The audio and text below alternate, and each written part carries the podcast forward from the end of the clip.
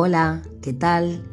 Bienvenidos y bien halladas a La Huella del Misterio, un programa que no te va a resultar indiferente.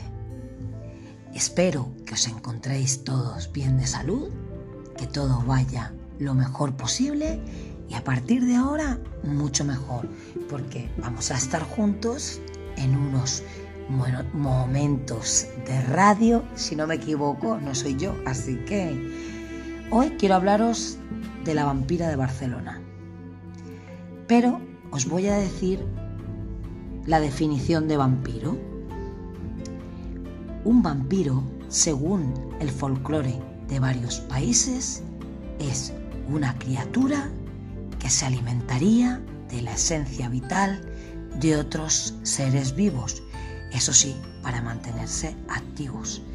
En algunas culturas orientales y también americanas aborígenes, esta superstición es una deidad demoníaca o un dios menor que forma parte del panteón siniestro de las mitologías.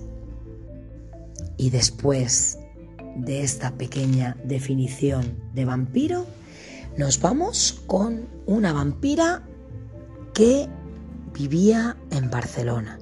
Era autodenominada, vampira. Ella se llamaba Enriqueta Martí y Ripollés. Nació el 2 de febrero del año 1868 en San Feliu de Llobregat de muy joven, ya Enriqueta se trasladó desde su ciudad natal hasta Barcelona, donde en un principio ejercería de niñera, pero pronto también empezó a ejercer la prostitución. Tanto fue en burdeles como en lugares dedicados a esta actividad, como por ejemplo podría ser el puerto de Barcelona o el portal de Santa Madrona. Ya en el año 1895 se casa con un pintor llamado Juan Puyaló. La pareja tuvo una relación muy tormentosa, se reconcilió y se separó hasta en unas seis ocasiones.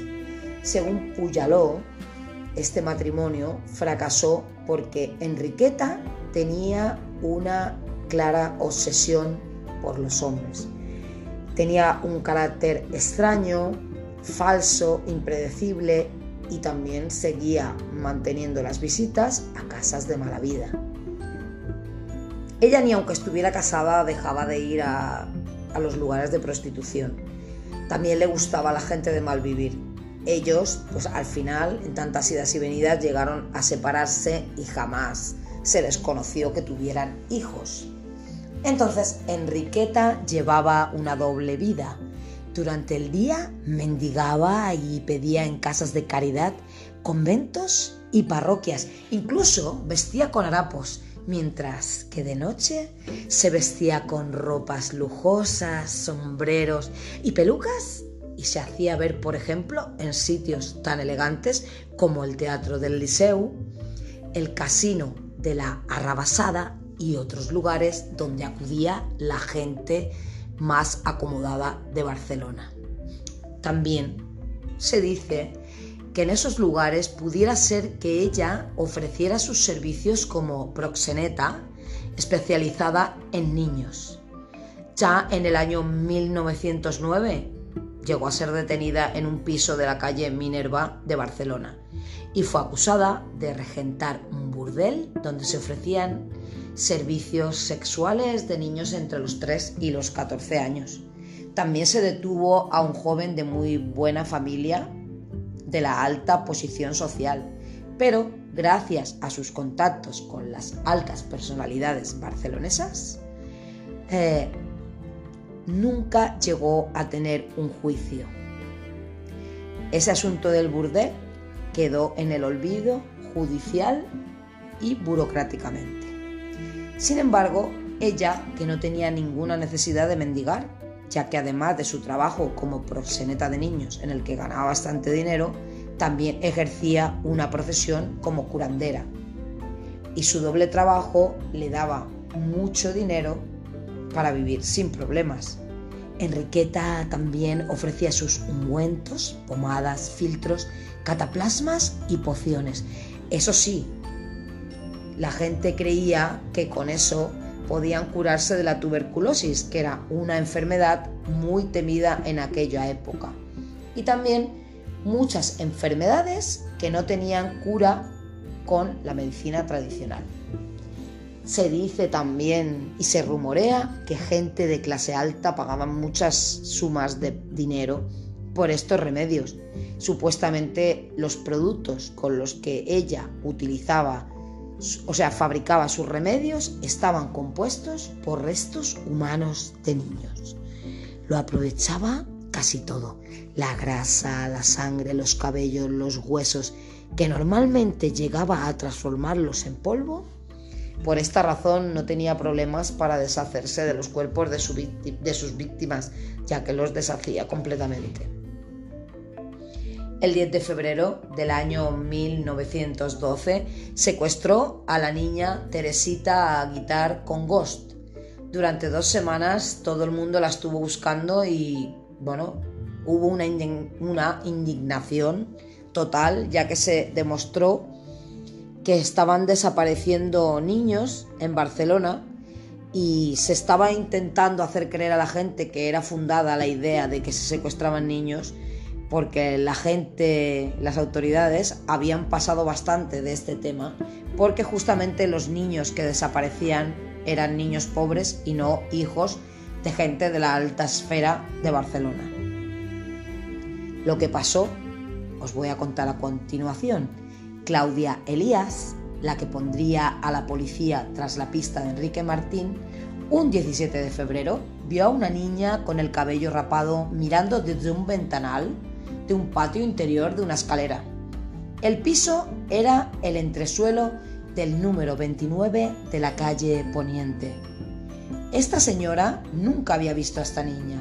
La pequeña jugaba junto a otra criatura y Claudia le preguntó a Enriqueta si esa niña era suya y ella le cerró la ventana en las narices sin llegar a decir ni una sola palabra. Entonces la señora Claudia Lías, muy extrañada, le comentó al señor colchonero, que vivía también en la misma calle y tenía mucha amistad con él, le hizo saber que había una niña en casa de la tal Enriqueta que podría ser esa pequeña desaparecida ya que esa mujer tenía una extraña vida, entonces empezaron a pensar si ella podía ser la secuestradora.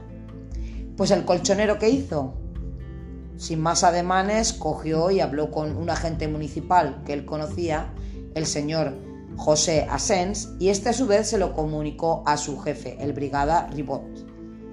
Entonces, el 27 de febrero, con la excusa de una denuncia por tenencia de gallinas en el piso, el, brigada Ribot y dos agentes más fueron a buscar a Enriqueta, que justamente se encontraba en el patio de la calle de Ferlandina. Le dijeron que le habían puesto una denuncia y llevaron a la asesina hasta su propio piso. Ella se mostró muy sorprendida, pero no puso nada de resistencia, probablemente para no levantar sospechas ante la policía. Cuando llegaron a entrar los policías, encontraron dos niñas en el piso.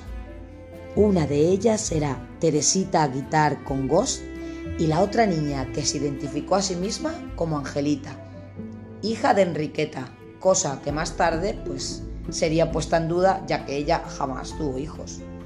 Teresita explicó cómo en un momento en el que se alejó de su mamá, Enriqueta se la llevó de la mano prometiéndole dulces y caramelos pero ella, al ver que se la llevaba demasiado lejos, Teresita quiso volver y Enriqueta la cubrió con un trapo negro, la cogió por la fuerza y se la llevó a su piso. Nada más llegar a casa, Enriqueta le cortó sus cabellos y le cambió el nombre por el de Felicidad, diciéndole que ella ya no tenía padres y que ella es su madrastra y que así debía llamarse cuando saliese a la calle. Solo le daba de comer eh, pan duro y patata cocida. No le pegaba, pero sí la pellizcaba y le había prohibido que se asomara a ventanas y balcones. También la, dejaba a solas con la otra niña Angelita y que un día se aventuraron a mirar en las habitaciones en las que Enriqueta les tenía prohibido entrar. En esta aventura encontraron un saco con una ropa de niña llena de sangre y también un cuchillo para deshuesar también lleno de sangre. Nunca salió del piso durante el tiempo que estuvo secuestrada, pero Teresita felizmente fue devuelta a sus papás después de haber declarado. Cuando Enriqueta fue interrogada sobre la presencia de Teresita Guitar en su casa, ella dio la explicación de que la encontró perdida, muerta de hambre, el día antes en la ronda de San Pau. Su vecina Claudia desmintió esto porque le había visto en su casa muchos días antes de lo que ella estaba declarando.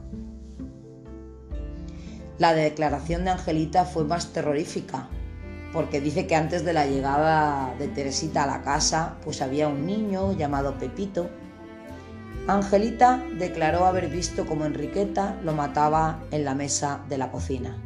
Enriqueta no se dio cuenta que Angelita la había visto y ella corrió a esconderse en la cama y se hizo la dormida. Además, la identidad real de Angelita pronto se puso también en entredicho. La niña no sabía ni cómo se llamaba y decía de ser hija de Enriqueta y que su padre se llamaba Juan, pero que nunca le había visto. Entonces, a pesar de que ella decía que era su hija, nadie le creía. Durante las declaraciones a la policía confesó su auténtico apellido, hecho que fue corroborado por el testimonio del marido, Joan Puyaló, que dijo que nunca habían tenido hijos. Con este apellido se hacía conocer y alquilaba pisos, de los que casi siempre la echaban por no pagar el alquiler. Realmente la vampira de Barcelona tenía varios pisos alquilados, bastantes a su nombre. El marido de Enriqueta tuvo que llegar a personarse ante el juez por su voluntad para poder saber sobre la detención de su esposa y declaró que hacía cinco años que no vivía con ella, que no tuvieron hijos y que no sabía de dónde había salido la pequeña Angelita.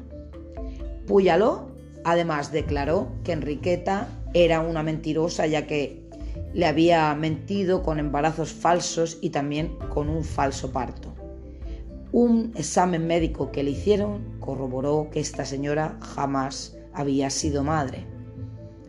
Al final confesó que cuando había asistido a su cuñada María Puyaló, le había mentido haciéndole creer que su pequeña había muerto para al nacer ella quedarse con la hija. O sea que mujer un poquito sádica, la verdad. En su segunda inspección del piso se encontró el saco del que hablaban las pequeñas. Había ropas de niños llenas de sangre y también un cuchillo. También encontraron otro saco con ropa sucia en el que en el fondo tenía huesos humanos de pequeñas dimensiones, al menos unos 30. Los huesos tenían marcas de haber estado expuestos al fuego. Encontraron también un salón decorado con un armario, con bonitos vestidos de niño y niña. Este salón contrastaba con el resto del piso, que era de una gran austeridad y pobreza y donde olía mal. Pero sin embargo, en otra habitación cerrada con llave, encontraron el horror que escondía Enriqueta Martí Ripollés. En ella se hallaban una cincuentena de jarras, botes y palanganas con restos humanos en conservación. También tenían grasa hecha como manteca, sangre coagulada, cabellos humanos, esqueletos de manos polvo de hueso y también botes con pociones, pomadas y ungüentos que ya estaban preparados para su venta. En lo referente a Pepito, ella dijo que ese niño no estaba con ella, que ella no sabía nada, que lo había llevado al campo porque se había puesto muy enfermo y que no sabía nada de ella, simplemente que una familia que no podía mantenerlo le había confiado a ese pequeño para que ella se hiciera cargo de él.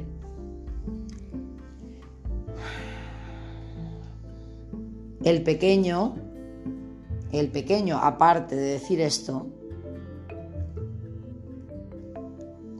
y seguimos con la vampira de Barcelona, con Enriqueta Martí Ripollés.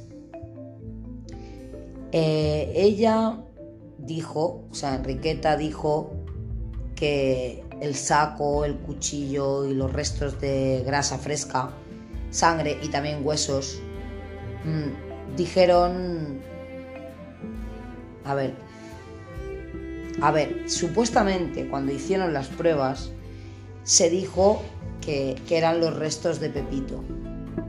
Tampoco pudo justificar cuál era su familia, quedando claro así que el pequeño era otro menor secuestrado. También fue interrogada por todos los hallazgos que hubo y también por el cuchillo. Enriqueta primero dijo que hacía estudios de anatomía humana, pero también le hicieron saber que los huesos habían sido sometidos a altas temperaturas, es decir, habían sido quemados o cocidos, y presionada por los interrogatorios acabó confesando que también era curandera y que utilizaba a los pequeños como materia prima para hacer sus remedios. Decía que ella era una experta y que sabía confeccionar los mejores remedios y que sus preparados eran tan bien pagados por la gente adinerada que era su debilidad ganar dinero e ir a buscar niños porque le daba una buena posición social. Eh, en un momento en el que ella se sintió débil, les dijo que investigaran las viviendas de, de las calles Talleres, Picalqués, Juegos Florales y también la casa de San Feliu de Llobregat. En ese momento ella sabía que había sido condenada y quería beneficiarse de sus servicios como proxeneta de pedófilos. A pesar de ese momento de debilidad y de ira por la suerte que le esperaba, Enriqueta no delató ni un solo nombre de sus clientes. Les guardó el secreto hasta su tumba. Siguiendo las inspecciones, pues se estuvieron registrando los pisos. En todas ellas se encontraron restos humanos en falsas paredes y en los techos. Y también en la calle Juegos Florales encontraron una calavera de un pequeño de 3 años y también huesos que correspondían a 3, 6 y 8 años de pequeñitos. Algunos restos aún tenían prendas de ropas como calcetín zurcido que daba a entender que Enriqueta tenía por costumbre secuestrar a niños de familias muy pobres porque ellos no tenían medios para encontrar a sus hijos desaparecidos. Y también en San Feliu de Llobregat encontraron restos humanos en jarrones, botes y libros de remedios. La casa que que pertenecía a la familia Martí, era, era conocida en la población por el sobrenombre de Lindo, porque estaba, encerrada, estaba cerrada por la mala administración del padre de Enriqueta, según siempre sobre el testimonio de su marido. Se encontraron tantas cosas, se encontraron en el piso de calle Poniente, por ejemplo, se encontró un libro de notas donde había recetas escritas pociones con una caligrafía muy elegante, también un paquete de cartas y notas escritas en lenguaje cifrado y nombres de familias y personalidades muy importantes de Barcelona. Esta lista fue muy polémica ya que entre la población se creyó que era la lista de clientes ricos de Enriqueta. La gente creía que no pagarían por sus crímenes de pedrastia o de compra de restos humanos para curar su salud por el hecho de ser gente rica. La policía intentó que la lista no trascendiera, pero se corrió el rumor que en ella había médicos, políticos, empresarios y banqueros. Las autoridades, que tenían la semana trágica muy presente y con el temor de que hubiese un motín popular, calmaron los ánimos de la gente haciendo que el ABC publicase un artículo donde se explicaba que la famosa lista Solo había nombres de personas a quien Enriqueta mendigaba y que estas familias y personalidades habían sido estafadas por las mentiras y ruegos del asesino. Esto quiere decir que donde hay dinero pues se tapa.